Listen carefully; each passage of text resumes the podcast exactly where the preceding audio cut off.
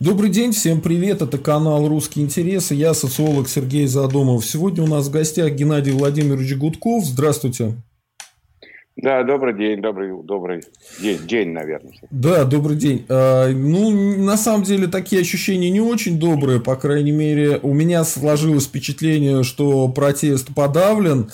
А, вот э, давайте обменяемся ощущениями. Вы думаете, что протест подавлен окончательно или нет? Но у меня сложилось впечатление, что недобрый день э, уже года там два-три, а, особенно с 19 года я уже понял, что он совсем недобрый, поскольку эпоха жестокости, как было объявлено в Кремле, сменилась, э, эпоха жесткости сменилась эпохой жестокости.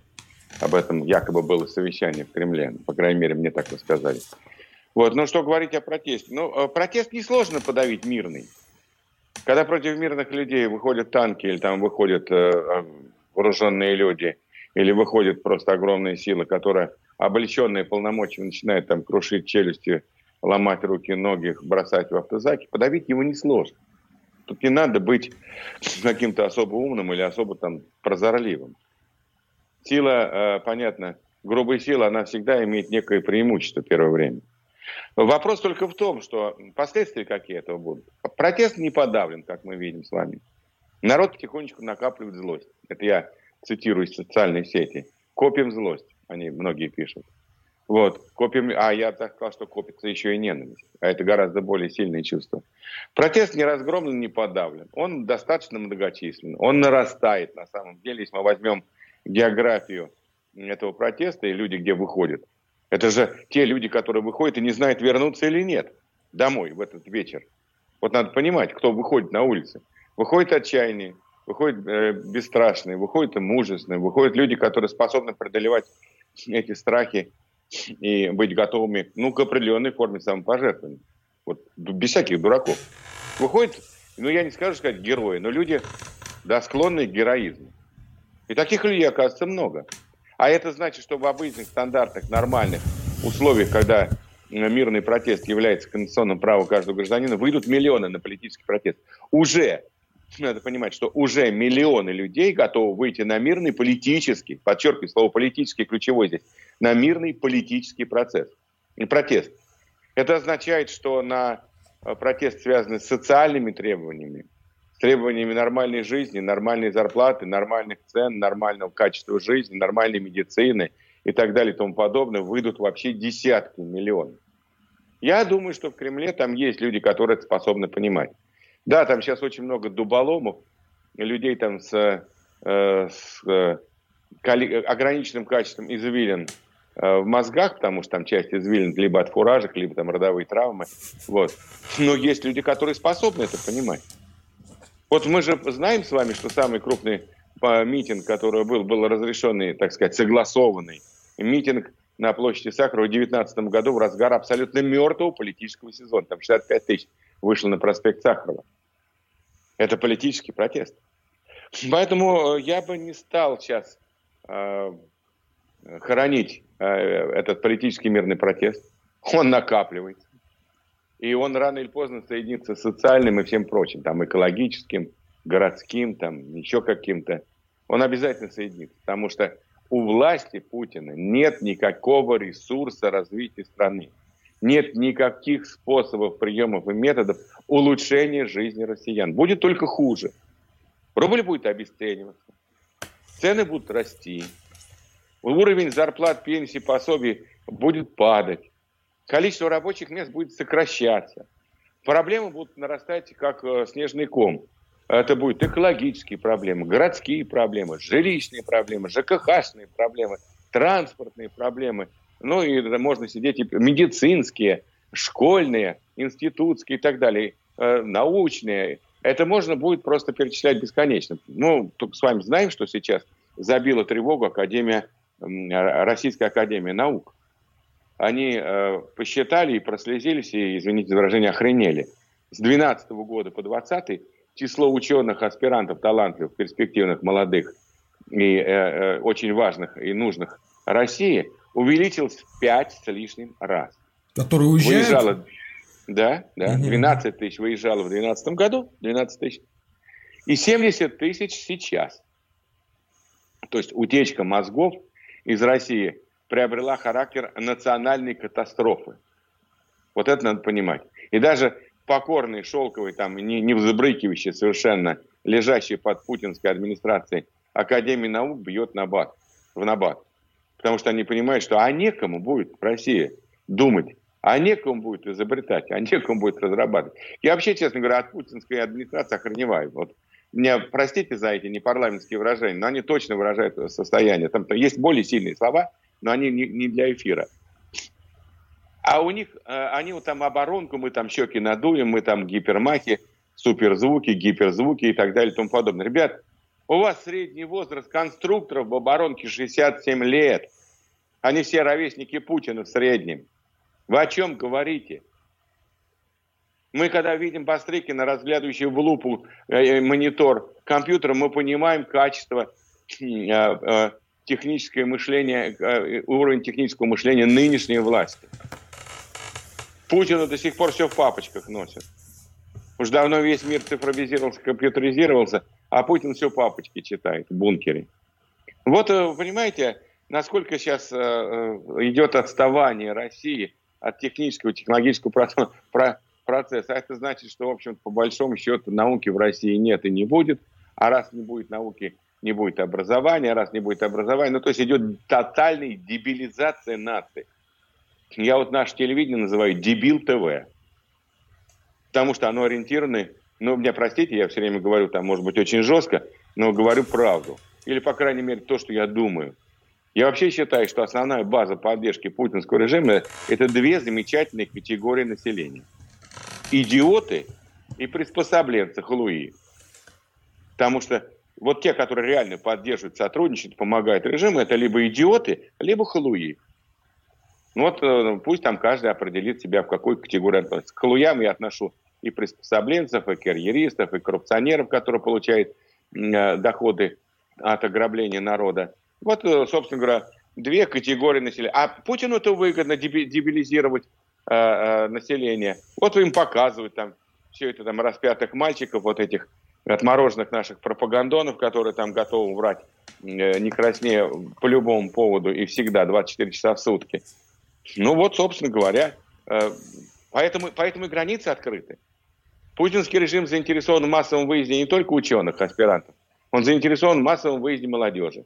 Чтобы здесь остались бараны подобные, покорные, терпилы, а все те, кто там обладает чувством собственного достоинства и понимает, к чему идет Россия, вообще не готов жить в нищете, в, этом, в тюрьме народов, которую построил Владимир Владимирович Путин, они уезжают.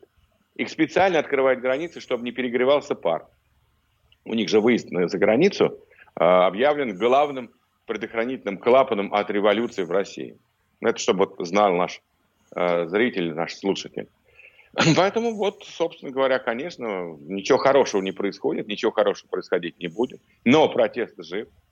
И, и рано поздно этот политический протест сомкнется с социальным, и возникнет а, революционная ситуация. Просто ребята молодые, вот я, извините, я так могу с позиции возраста говорить, там, Алексей Навальный, там, Илья Яшин, там, Люба Соболь, это молодые ребята, это мои, как бы, так сказать, возраст моих детей, там, Дмитрий Гудков, да, они не понимают, может быть, до конца ситуации в каком плане, что революцию невозможно ускорить, ее невозможно сделать, ее невозможно организовать.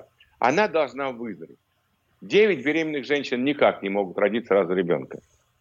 И поэтому вот этот протест политический, он пока еще оторван от социального, он еще пока оторван от каких-то масштабных национальных лозунгов. Я немного критикую команду Навального, немного, хотя отдаю ей должное – и очень уважаю Алексея. А сейчас как раз время, по-моему, покритиковать, поэтому все правильно. Я Но... тоже на эту тему задумываюсь. А надо ли Моя было критика. Путин, э, надо ли было Навальному возвращаться? Вот сейчас все обсуждают, потому что фактически-то мы зашли в тупик. Сейчас. Да не то обсуждают, на самом деле. Возвращаться или не возвращаться, это решение Алексея. И, э, конечно, любое самопожертвование ускоряет процесс революционный. А, я о другом сейчас, о том, что э, движению Навального не хватает коалиционности. Вот при всем уважении к Алексею, к его талантам, заслугам, к его смелости, героизму. Я не... Вот героизм, на самом деле героизм. И я думаю, что ему не хватает коалиционности. Как, как-то немножко так вот чуть-чуть попахивает сепаратизмом таким. И вот мне кажется, это ключевая их, э, может быть, слабость вот этого движения, которое, безусловно, заслуживает там всяческих похвал, уважения и так далее. Вот им не хватает коалиционности. А народ любит коалиционность, народ любит, когда объединяется вокруг каких-то лозунгов. При всем уважении к тому же лозунгу там, «Свобода Алексея Навального», конечно, он правильный. Конечно, Алексей сидит в тюрьме абсолютно по, по, по беспределу, вот другого слова не скажешь, остальные все еще хуже.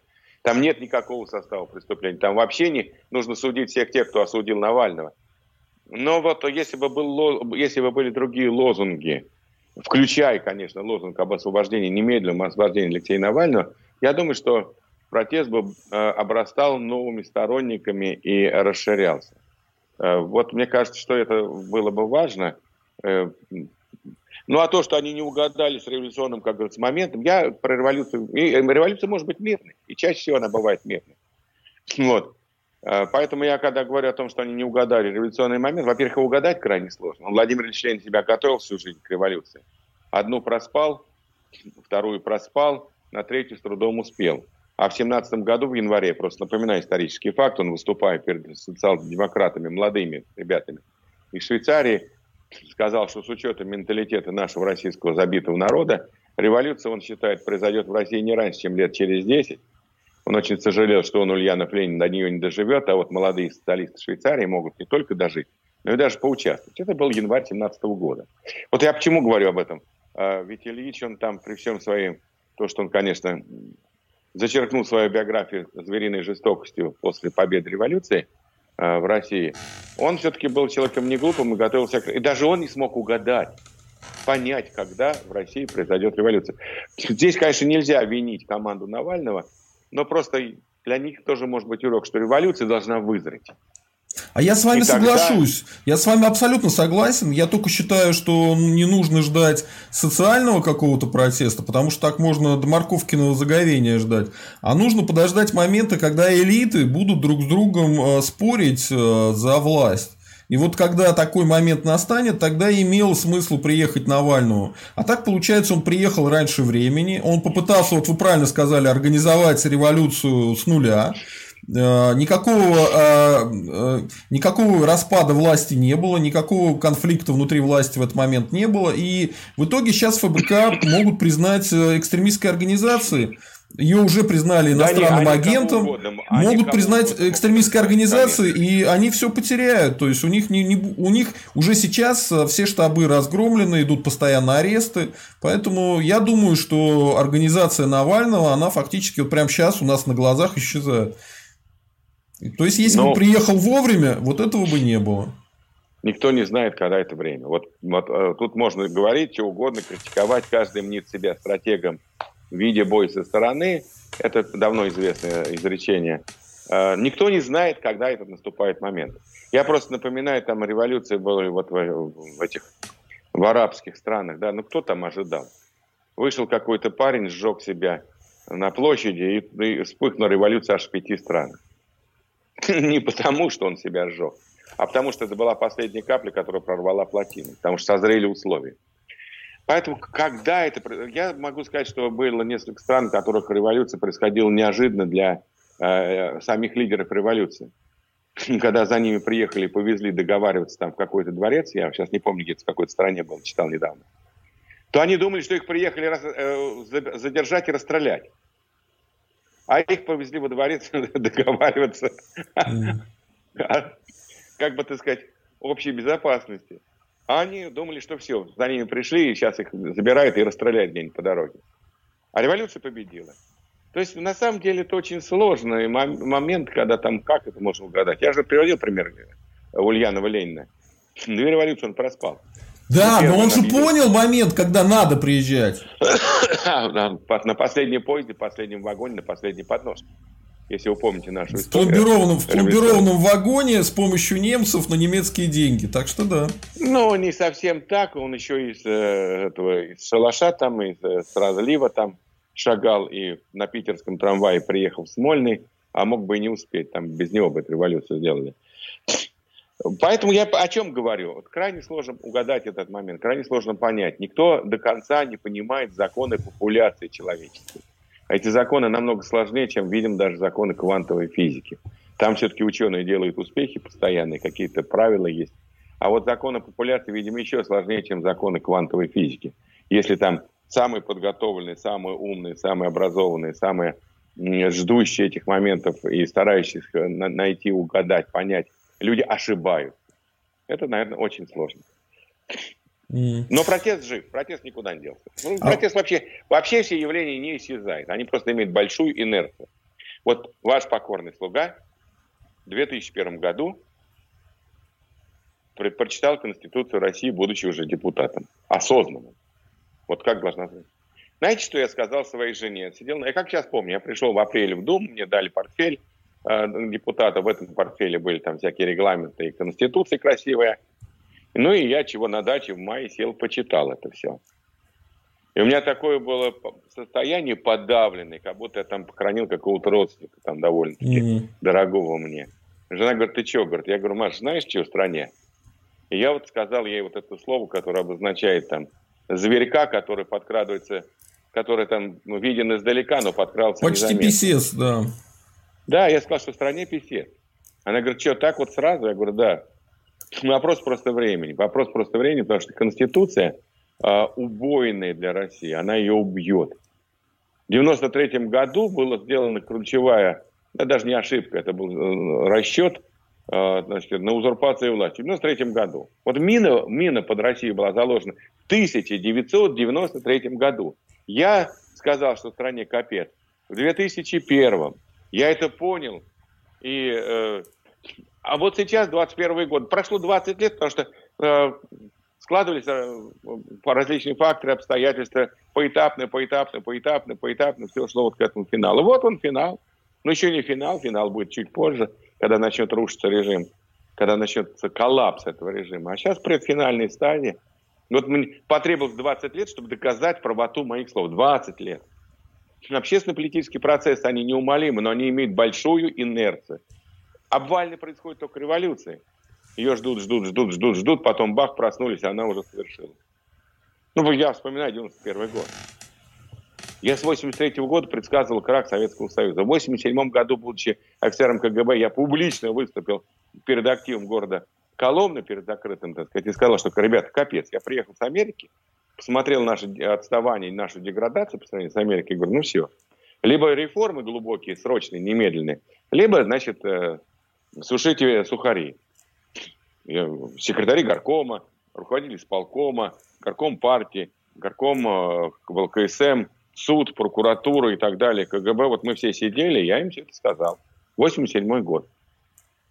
А в 91 году я ждал этот момент, считал, был уверен в этом. А знаете, где меня застала революция 91 года? Где? Я мешал раствор в строительстве э, своего дачного дома. Мешал раствор в этот момент. Угу. И я прихожу, э, там мой приятель э, был председателем там этого муниципального образования. Я к нему прихожу, говорю, слушай, мне там нужно это, помоги мне там купить какие-то то ли плиты, то ли бетон. Он говорит, Гена, какие плиты? Ты что, телевизор не смотришь, радио не слушаешь? Я утром, вечером лег спать, все нормально. Угу. Утром пошел к нему к полдевятому просить там какое-то содействие по каким-то то ли плитам, то ли кирпичу, уж не помню, что там цены было доставать нужно в 91 году. Да, да, да. Он мне говорит, Ген, ты чего? В стране власть сменилась. То есть я проснулся в другой стране. Хотя я с 83 -го года писал записки в ЦК КПСС, и ездил туда, и выступал с лекциями, что в стране капец, ребята, если не будет реформ, все, в стране капец. Давно посмеялись, меня похлопали по плечу, говорили, как, какие классные молодежь пошла неравнодушных к судьбам страны. Меня даже не трогали, не наказывали за это. А я везде на каждом углу кричал. Вот, так вот, имеет большую инерцию социально-политический процесс. Революция происходит обваль. Они могут, вот завтра можно проснуться и нет. Ни Путина, ни путинского режима, ничего нет. И хрен знает, чего есть. Вот. Ну, условно говоря, может не завтра, но какой-то будет такой день, когда мы проснемся, оказывается, все это начало все валиться. Причем это будет валиться с тяжелейшими последствиями для каждой семьи. Не пугаю, просто предупреждаю. С тяжелейшими последствиями для каждой, практически каждой российской семьи. Обвал путинизма, крах путинизма принесет много горя. Чем дольше сидит Путин в Кремле, чем дольше его это долбанное э, вертикаль коррупционной власти управляет страной, тем тяжелее и страшнее будет финал. А, Навальный продолжает голодовку больше 20 дней, его увезли в тюремную больницу. Вот вы считаете, его там сейчас насильно кормят, потому что никакой информации не, не, не идет. У меня такое ощущение, что ему не дадут умереть, а что его будут насильно кормить. Я думаю, что насильно Навального кормить не будут. А что, это не та умереть? фигура, которая может... Это не та фигура, которую можно принудительно запихнуть какую то кишку э, в горло или в нос. Я думаю, что его обяжут под каким-то давлением принимать какой-то витаминный комплекс, может быть, там какую-то глюкозку, чтобы действительно не дать ему умереть. Для режима смерть Навального – это почти смерть режима. Вот ее никто, не, эта смерть не простит. Ни Запад, ни сторонники Навального. Я э, много раз об этом сейчас с YouTube-каналов различных предупреждаю власть. Ребята, если хотите – получить радикальные подполье в тысячи людей, в руках которых вовсе окажутся не пустые э, пластиковые стаканчики и бутылки, вы его получите. Для этого вам просто нужно уморить Алексея в тюрьме. Хотя я надеюсь и уверен, что этого не произойдет, и желаю Алексею здоровья.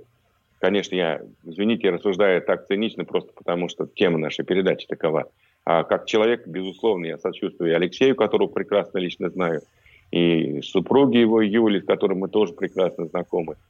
И я понимаю, какие чувства испытывают его ребята, хотя я, может, лично их не знаю, но понимаю, любой сын, любая дочь, для них это половина мира, это папа, мама. Вот поэтому, конечно, я думаю, что э, власть не имеет права этого допустить, даже если Путин там жаждет личного отмещения. Э, но я надеюсь, что они не совсем, ну, они не совсем, может быть, еще уже они еще, может быть, не совсем потеряли полностью рассудок. Они его потеряли частично, да, они наполовину сошли с ума, мы это видим. Но все-таки, мне кажется, остатками ускользающего рассудка они должны вот это, то, что я сказал, понимать. Надеюсь на это. Но если совсем потеряли мозги, ну тогда все. Тогда, как говорится, приплыли, тогда уже нам нечего ждать, кроме там тотального сумасшествия, полностью, так сказать, совершенно неадекватной власти. Но эта неадекватная власть, полностью сумасшедшая, она всегда ненадолго, потому что она всегда приводит страну к потрясениям, к революциям, к переворотам и так далее. Mm. Я поэтому думаю, что нет, они не дадут ему умереть, но не путем принудительного кормления, кормления с Навальным это не пройдет. А, ну, наверное, какими-то все-таки там компромиссами и уступками. Я думаю, что в конечном итоге они допустят к нему врачей. Это их святая обязанность, это абсолютное право Алексея Навального получить помощь врачей. Ну и, конечно, я надеюсь и думаю, что Алексей примет все-таки э, условия э, своего лечения за рубежом. Я думаю, что власть тоже на это с удовольствием согласится, потому что Алексей Навальный как э, серьезная, глубокая рана, глубокая кровоточащая и э, больная рана на теле вот этого путинского режима, такая серьезная заноза, такая рана, которая постоянно там теребит, не дает нормально себя чувствовать. Они, я думаю, с удовольствием от него избавиться, отправить его на лечение за рубеж. И мне кажется, что в этих условиях, Алексей, надо принимать эти условия. Борьба только начинается. Она не заканчивается. Это не поражение. Это перегруппировка сил. А мне кажется, это очень сильное поражение. Если сейчас организацию Навального признают экстремистской, то э, ну все, финиталя комедия. Да, а основные и, основные, и, и лидеры, основные лидеры штабов, штабов Навального, они находятся за границей. Те, кто находится ну в что? России под арестом, либо под сураками, как Любовь Соболь.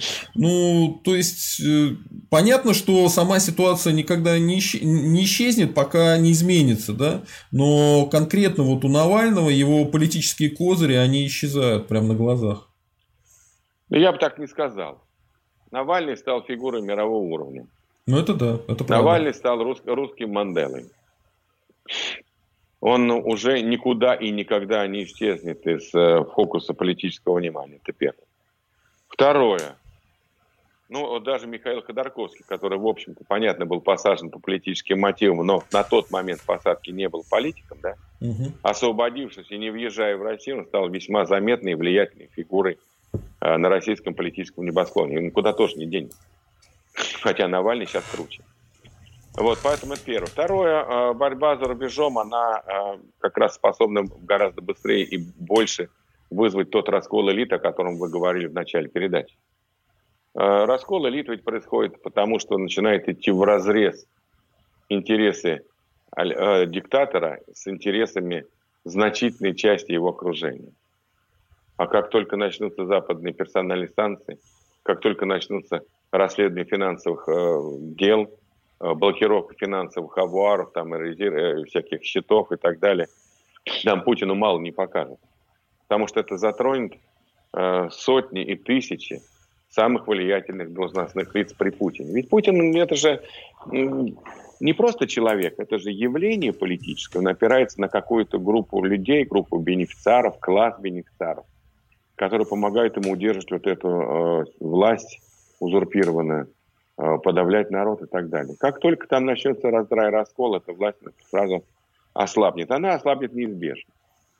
Это первое. Второе, вы говорите там про лидеров. Ну да, Соболь там под арестом, там Галямина под арестом, там кто-то под арестом, кто-то там... Милов выдавлен. уехал, да. А, Милов уехал, Жданов уехал, а, этот, а, господи, Волков тоже Гуд, за рубежом. Гуд, Гудков уехал, да, старший Гудков уехал. Ну, это, это такое, к сожалению, неизбежное явление. Я когда никогда не думал, что я там буду, так сказать, Э, покину Россию на какой-то... Так это как раз понятно, потому что, потому что ну а как, это же безопасность. Это, это, нет, это не, на, это не сильно на что-то влияет. Ну, во-первых, сейчас мир совершенно другой. Есть интернет, есть влияние, есть YouTube-каналы, есть там Инстаграм и прочее. Голос и информация доходит. Не зря я сейчас с вами сижу в этом да. Э, эфире. И мы э, там потом с вами имеем, ну, надеюсь, что десятки, как минимум, тысяч просмотров, а может и больше. На других каналах это сотни тысяч, иногда миллионы. Вот, поэтому э, э, все равно мы работаем. Это первое. Второе, что э, ну, святое место пусто не бывает, вместо одних лидеров появятся другие. Лидер появляется быстро. Как только эпоха требует титанов, помните, там говорил кто-то о эпохе Возрождения, эпоха потребовала титанов, и они появились. Всегда появляются лидеры, когда их требует э, э, политическая ситуация. Они всегда появляются. Не говорить о том, что там Навального выгнали, там посадили, Гудкова выгнали, там еще кого-то. Но это наивно. А люди появятся моментально. В два-три дня в неделю появятся новые лидеры. И они будут ничуть не хуже прежних. Поэтому здесь не надо э, убаюкивать Кремль, чтобы они, ну, ну, а может и нужно их убаюкивать, пусть они там, там чувствуют себя в безопасности. Лидеры появляются всегда. В любом явлении, он во дворе какая-нибудь буча, появляется, вдруг раз, опа, и появился какой-то лидер. Еще никто вчера его не знал. А сегодня все уже говорят, какой классный там Вася, как он нас здорово организовал, как он вообще четко формулирует, какой он смелый и так далее. И моментально появляется. Моментально. Мы с вами знаем много революций, которые вообще без лидеров были сделаны. Лидеры появились уже в ходе революции. Ну так же. Не обязательно. Я, это я понимаю, есть Высоцкого там, мы не сделали скандал, нам... Вождя не доставало, да. Вождя. Вождя не доставало, настоящих буйных мало, вот и нету вожаков. Я помню эти слова Высоцкого. Но это все-таки шуточные песни. А, когда нет лидеров, ну да, я, я, я понимаю, что да, в Беларуси не хватило лидеров. А может быть, не лидеров не хватило, а решимости не хватило. Не хватило там пару тысяч людей, которые готовы были без оружия без крови действовать, просто действовать. Власть уже лежала на лопатках. Они вот не хватило им. А, но дело даже не в лидерах, а может быть вот в, решим, в решимости части протеста действовать и противостоять насилию. Рано или поздно это сформируется, и даже без всяких лидеров. Не надо здесь думать, что если там нам вождя не, не доставало, то мы и не сделаем скандала. Сделаем. Сделают люди. Сами разберутся. Сами улица всегда выдвинет своих лидеров, всегда любое движение родит своих героев. Поэтому я здесь в этом отношении оптимист. Может быть, э, ну, не навязываю никому свою точку, но я думаю так. Лидеры появятся всегда, была бы решимость масс. У меня вот какой вопрос. Смотрите, Путин выступил перед федеральным собранием, а, начал говорить про потепление климата, что было вообще неожиданно, но это очень хорошо попадает в повесточку западную. И э, администрация Байдена уже сказала, что вот на этой онлайн-конференции по поводу климатических изменений, что Путин очень разумные и прогрессивные вещи говорит, что ему все нравится. Потом, смотрите, РФ отводит войска от границы с Украиной. Ну, еще там несколько таких событий, которые говорят о том, что... Э, а, ну вот с Белоруссией говорили, что будет с Белоруссией объединение. Никакого объединения нету. Э, ничего такого не произошло. И для Зеленского как бы приглашает э, Путин в Москву, но это, правда, немножко с троллингом, но неважно все равно у меня создалось ощущение, что Путин делает определенные уступки Западу. А, есть ли такое ощущение на Западе? Понимают ли они, что Путин сейчас хочет такого детанта разрядки новой или нет? И пойдут ли они на я, я, я надеюсь, что они поняли одно. Э, Путин не хочет разрядки, он просто признает грубую силу и жесткую решимость. Вот как только, э, видите, там я, если э, вы следили за моей, ну, может быть, следили за какой частью моих выступлений, говорю, что, скорее всего, войны не будет. Что это просто демонстрация силы для торговли с Западом. Ну, к счастью, пока мои слова оказались э, правильными. И э, здесь надо понимать, что Путин э, или там его окружение, видимо, там, к счастью, пока еще не окончательно спеклись мозги, какие-то проблески здравого смысла у них есть. Э, я не знаю, у кого там, но как, как, какой-то здравый смысл там у них присутствует. Они увидели, да, они подтянули войска к Украине, посмотрели, а можно там быстренько одержать победоносную войну?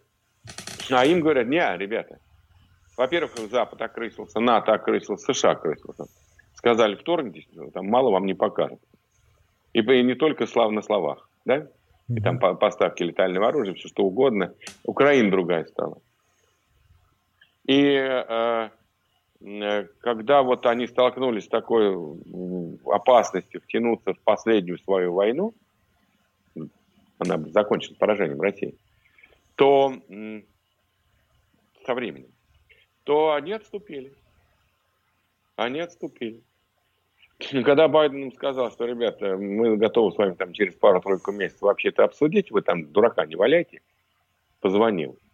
Они сначала думали, что это победа, ура, а потом оказалось, что это просто прагматика. Он тут же э, дальше продолжил санкции и так далее и тому подобное. Ну, это как прагматика. Давайте не будем воевать, а там поговорим на эту тему. А вот здесь мы принципиально. Поэтому сейчас э, Россия столкнулась с жестким сопротивлением Запада, э, с жесткой позицией Украины. И она, э, к счастью, хватило мозгов понимать, что, в общем-то, дальше красные линии, как вот говорят э, в Европе, да, вот есть красные линии для Путина. Зажел за флажки, получи. Поэтому я не думаю, что это вот какое-то желание Путина э, к разрядке. Это просто объективная реальность его заставила э, прекратить вот это все э, безобразие. Это не означает, что он снова не может к этому прибегнуть. Но, по крайней мере, на сегодняшний день э, он внял э, жестким предупреждением мира – цивилизованного сообщества. Он понял, что он там или его окружение, я вообще думаю, что даже там сейчас больше окружение принимает решение, чем он сам лично, поскольку счет я не уверен в состоянии его здоровья, слишком он там опасается всяких зараз, хвор, инфекций. Вот, и я думаю, что они там поняли, что, в общем-то, по, по морде-то они получить могут капитально, и а победы добиться э, невозможно. Ведь Россия сейчас война не по карману, а победы достичь быстрой, там, победоносной маленькой войны у них не получается. Вот поэтому здесь тоже, наверное, прагматика какая-то стороны части путинского окружения, что лучше не ввязываться, а то как бы хуже не вышло. Ну, а что касается там климата, ну, о чем Путин еще говорит? Про вирус, про нашу убедительную победу, где мы там, правда, на первом месте по числу смертей в мире на душу населения, и где у нас самый низкий уровень вакцинации. Ну ладно, хорошо, поговорили про победу. Вакцину действительно сделали – может, оно и, это единственное, так сказать, достижение последних лет. А больше достижений нет, о чем еще говорить? Ну, давайте про климат поговорим. Давайте проговорим про водородную энергетику. Какая у нас, к чертовой матери, э, технологии водородной энергетики, если у нас еще вчера хотели э, за, за, за, застроить, а есть еще слово похожее, засрать, застроить э, всю Россию 20, 20, 20, 228 мусоросжигающими заводами, которые отравят всю природу которые э, будут выбрасывать огромное количество углекислого газа в нарушение всех международных конвенций. Еще вчера этот план озвучил Владимир Путин. 228 заводов строим по всей России, сжигаем мусор. Ужас, что они. Сейчас потом 25, потом говорят, нет, и 25 не будем. Вот сейчас 5 построим, застрем Подмосковье, э, угробим пол Казани, полтатарии, и посмотрим, что будет. Они сейчас, вот, э, какая там, это, Путин говорит правильные слова, но ни хрена ничего не делает для этого. Какие технологии, какая наука? Если у нас в пять раз увеличилось бегство научных кадров из России за последние 8 лет, каждый год нарастает, чуть, каждый год чуть ли не удваивается выезд ученых из России э, э, за рубеж. Какие науки, какие кадры, какие технологии, какие там, какая водородная, водородная энергетика. О чем вы, ребята? Вот, э, да ладно. А дальше, вот, дальше, ну, дальше ведь, уже идут Просто я думаю, что у меня так создалось такое ощущение, что Запад готов, по крайней мере, Европа и Британия к такой разрядке. И вот этот самый э, про вакцину спутник, говор... они рассматривают сейчас официально, чтобы принять ее, разрешить и использовать на территории Евросоюза. Это же так. Это вы меня, это вы меня прикалываете, что ли, насчет разрядки? Да я хочу, вот, хочу понять, э, может быть, в Европе... А... Вы в Европе находитесь, я сужу только по Евроньюз, ну, я... а у вас наверняка есть какие-то другие данные. Да нет, нет, нет. В Европе сейчас тоже э, очередная порция зверина э, прыснута России. Эта порция зверина связана с Чехией. Да, вот это Тем, интересный момент. Давайте да, обсудим его. Да. Сейчас вся Европа обсуждает, как э, российские государственные э, военные служащие, а там Петрова и Баширова это все-таки грушники, они же герои, они же там террористы, они же там отравители. Вот. А, они же, они их, Чехия обвинила в серьезнейшем военном преступлении. Подчеркиваю, военном. По сути дела, так агрессии.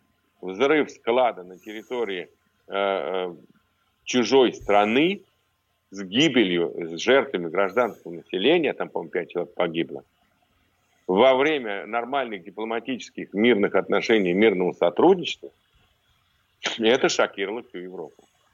Сейчас Европа, извиняюсь за выражение, охреневает от наглости действий э, российских диверсионных групп. Я напоминаю, ну не напоминаю, просто, по крайней мере, у нас обсуждалось, когда я учился в Академии внешней разведки, мы там обсуждали методы действия, пределы действия разведки, да, там, за рубежом.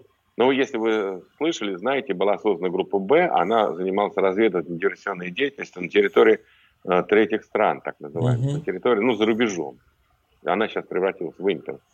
И э, было принято решение, насколько нам говорили наши преподаватели в Академии, после вот скандала с э, уколом зонтика, когда рицином был отравлен один там из диссидентов, э, что политические имиджевые потери были настолько сильны, что было принято решение в СССР не использовать методы государственного террора на территории, ну, так скажем, стран первого калибра. Вот эта группа, там, диверсионная группа «Б», могла действовать там на территории третьих стран, какой-нибудь там Мозамбики, Конго, там еще. В Ливане, по-моему, да. они отметились. В Ливане, ну это не важно, там они во многих местах отметились. Я сейчас не даю оценку, вот. Э, но вот не было никаких актов гостеррора на территории ключевых э, ведущих стран мира. А сейчас мы видим полный рост. В Германии приезжает нелегал, э, выпущенный из тюрьмы, кстати говоря, бывший сотрудник группы, выпущенный из тюрьмы, под чужим документами, там, то, что вчера родившийся убивает, на глазах у всего Берлина э, противника режима путинского, там, кадыровского врага. Мы видим, что там Скрипалей травят. Мы видим, что Гебрев в Болгарии травят. А теперь еще, оказывается, в Чехии, как Чехия говорит, утверждает правительство, и это правительство, и эту информацию уже поддержала вся Европа, подчеркиваю, вся Европа согласилась с Чехией в ее обвинениях в адрес России об организации военной диверсионной операции на территории Чехии в 2014 году по взрыву вот этого склада. А вы говорите, раз, к разрядке они готовы. Да они сейчас вообще находятся в состоянии шока, оценивают, что вообще делать. У нас сейчас дипломатов пачками высылают. Это, Это только правда, первые да. шаги. Какая там разрядка? О чем это? Сейчас еще что-нибудь скроется.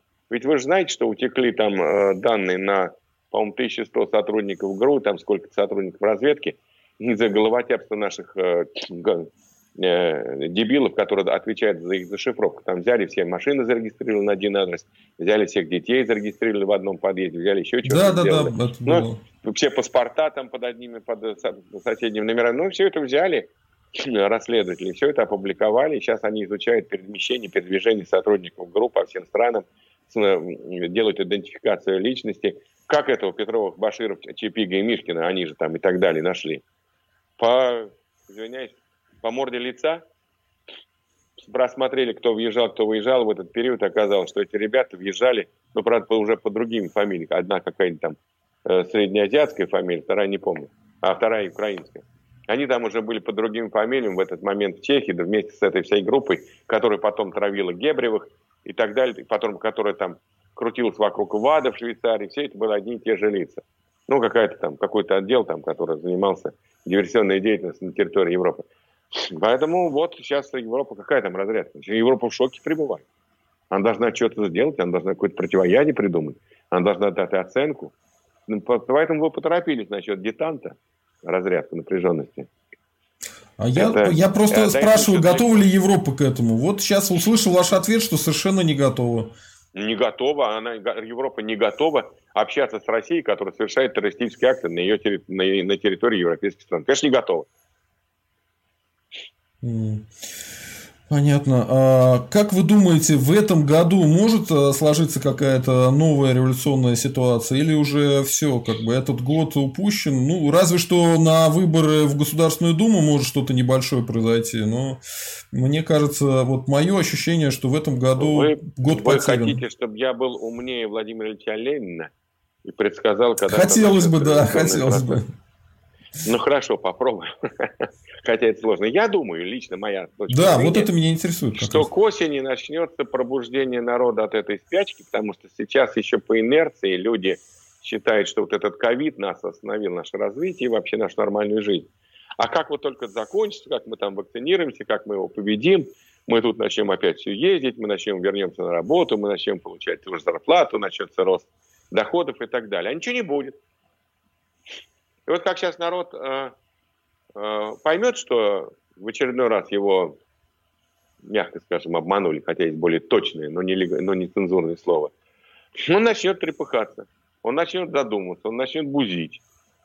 Поэтому я думаю, что к осенью какие-то процессы пойдут, э, будут ли они связаны с выборами в Госдуму.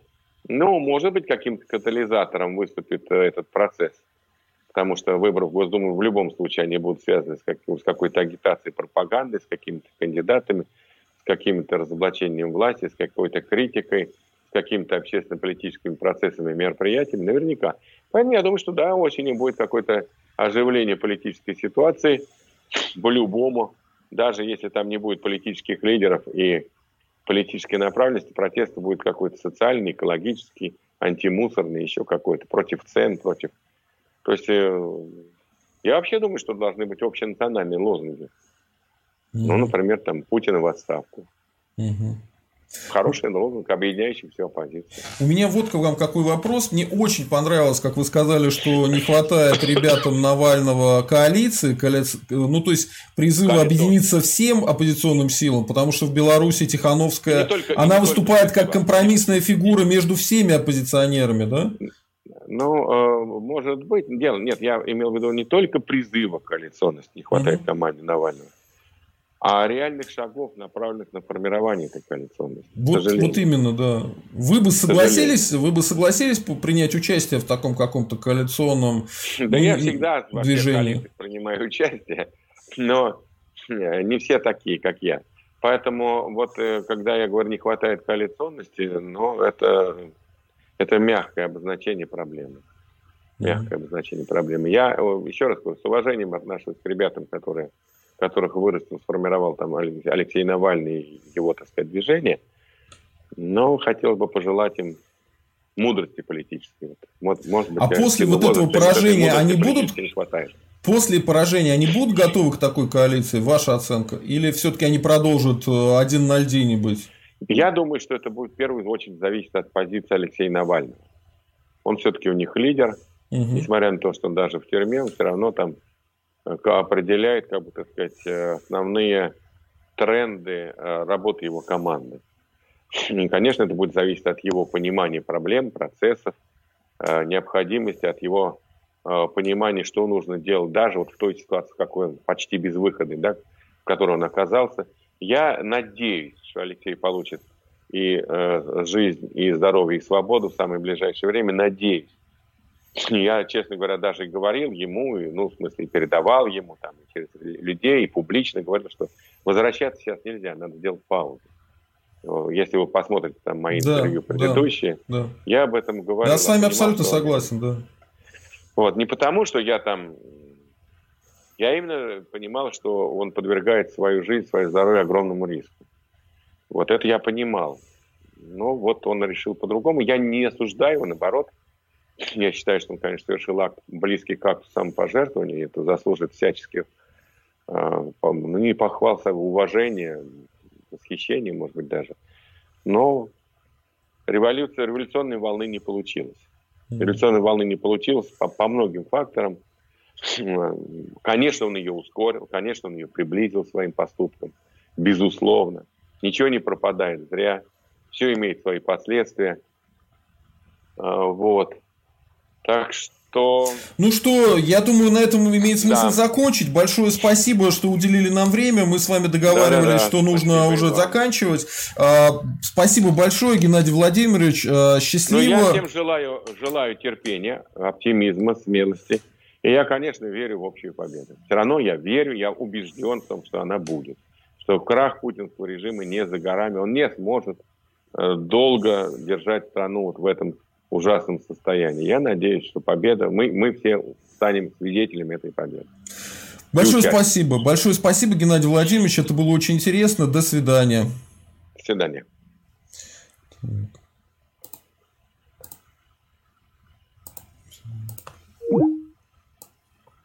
Народ, а, подписываемся на канал, ставим лайки, пишем комментарии. А, понравилось ли вам выступление Геннадия Владимировича?